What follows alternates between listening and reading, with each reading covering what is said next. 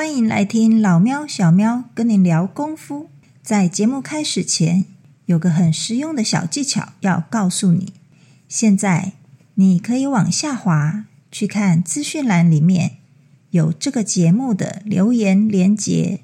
如果你听完觉得超喜欢的话，请直接给五星评论加留言，然后你可以透过抖内请我们喝一杯咖啡，吃一个罐罐。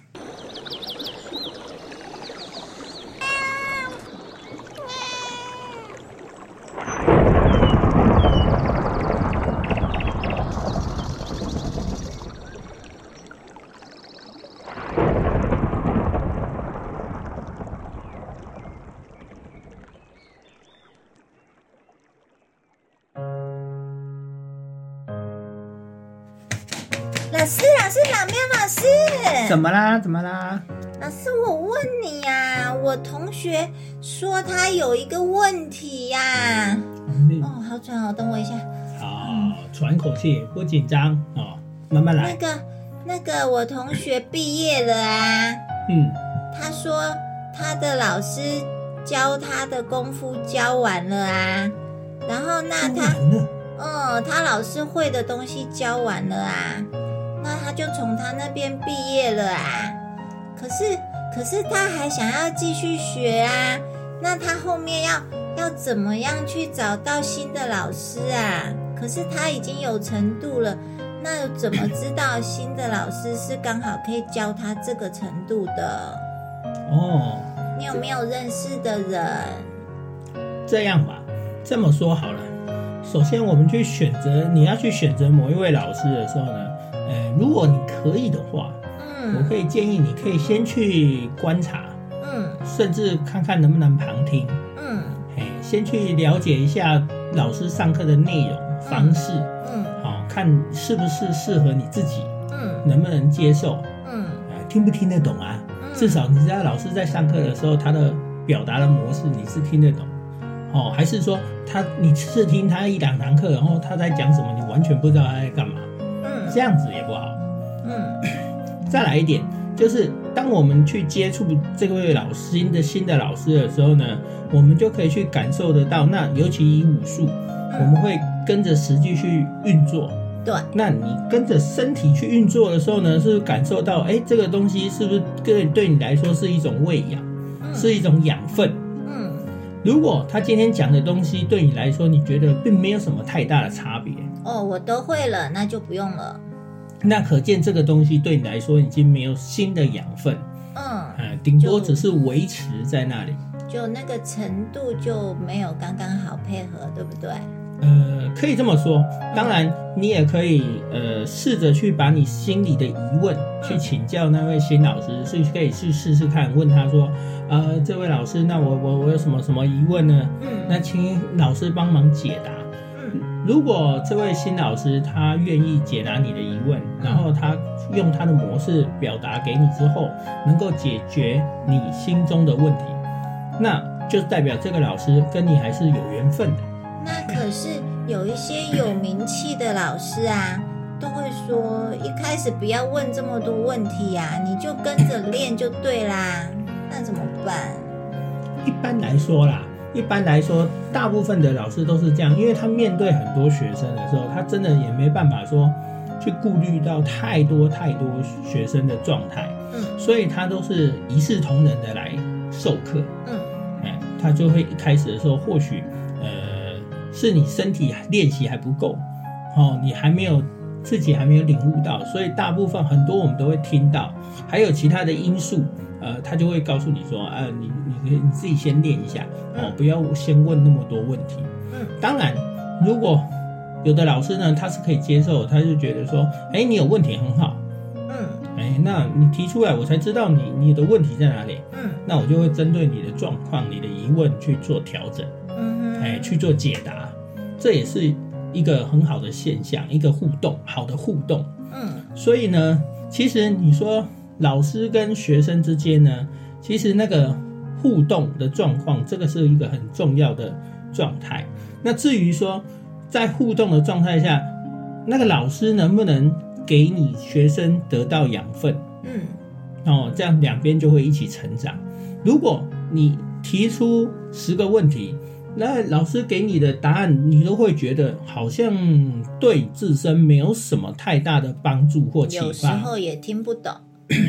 那或许就代表这个老师的方式哦，他的架构可能对你来讲不够，不是你能够接现阶段能够接受的。嗯嗯，对，但是在武术这一块上呢，其实很注重于在自身的开发跟练习。嗯嘿，因为有些东西是当你身体力行到了某一个阶段的时候，你的身体呢，呃，脑袋呢，四肢都跟得上的时候呢，你自然就去懂得怎么去运作。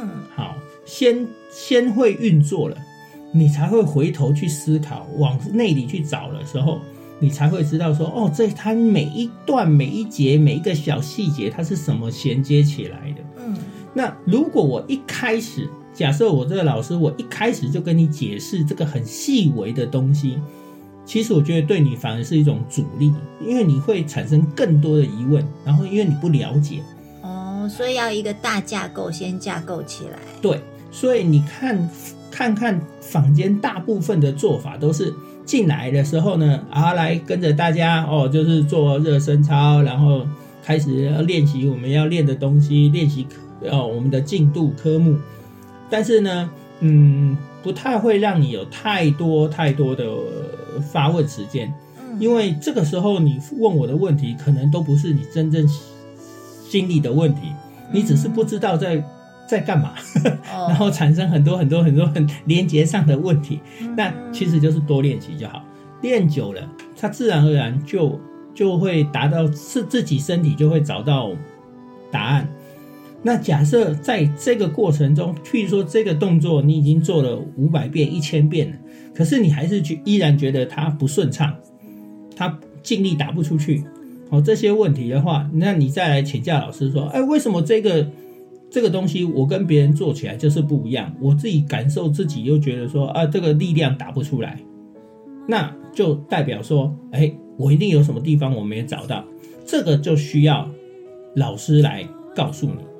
对啊，可是我觉得现在的问题就是，因为我同学他已经学到一定的程度了，那他今天要从后段再去找一个可以教他后面更深入的东西的老师，而不是要找一个只是教入门基础的老师。那这个时候要怎么挑选才会比较好？因为有的时候有些人有一些观念，就是说要找那个很有名的老师，然后又有的会说要找那个功力很好的老师。那我也听过一个说法，就是你要找一个，就算他自己的功力没有那么好，但是他很会教的老师。就像人家说，奥运金牌的教练也不一定是金牌的啊。但是他就是可以有办法把他的学生教到去拿金牌。那这样子的话，我们到底要选一个真的很有名、很厉害的，还是我们应该要着重在他很会教这件事情上面？所以我说啊，嗯、你在两个师生之间，我们去接触的时候呢，互相去感受对方能不能给你是你是你需要的东西。当然，我们要找的一个叫做名一有两种，一种是名师哦，有名气的老师；一种是让你明白的老师。明天的那个明，对不对？对对对，明白的老师。嗯所以这两种名师呢，通常假设我是一个不懂的人的话，我一开始我一定会先挑有名气的老师。嗯，哎，对，这是一个市场机制，对。然后，但是呢，同但是大家进入这一个圈子之后呢，你会你就可以去感受，在学习的过程中就可以去感受这位名师能不能把能不能带给你，哎，你有没有给你养分？如果你觉得说，嗯，我在这里待一阵子，一个月、三个月、一年，呃，我都觉得我没什么得到养分，没什么进步的话，那我觉得应该他就不是你要的老师，嗯。你就可以另外去找。那我会给大家建议，最好最好就是要找到明白的老师。嗯。那明白的老师不代表说他一定说名气很大。嗯，哦，也不一定不名气很大，因为有些人很低调，对。哦，不见得啊。有些我们有一种话叫做“高手在民间”嘛，嗯。那高那个高手啊，不见得是台面上的哦，我们看到的那种说哦，他是某某金牌退役，或者是怎么样怎么样，那也不见得是这样子的哦。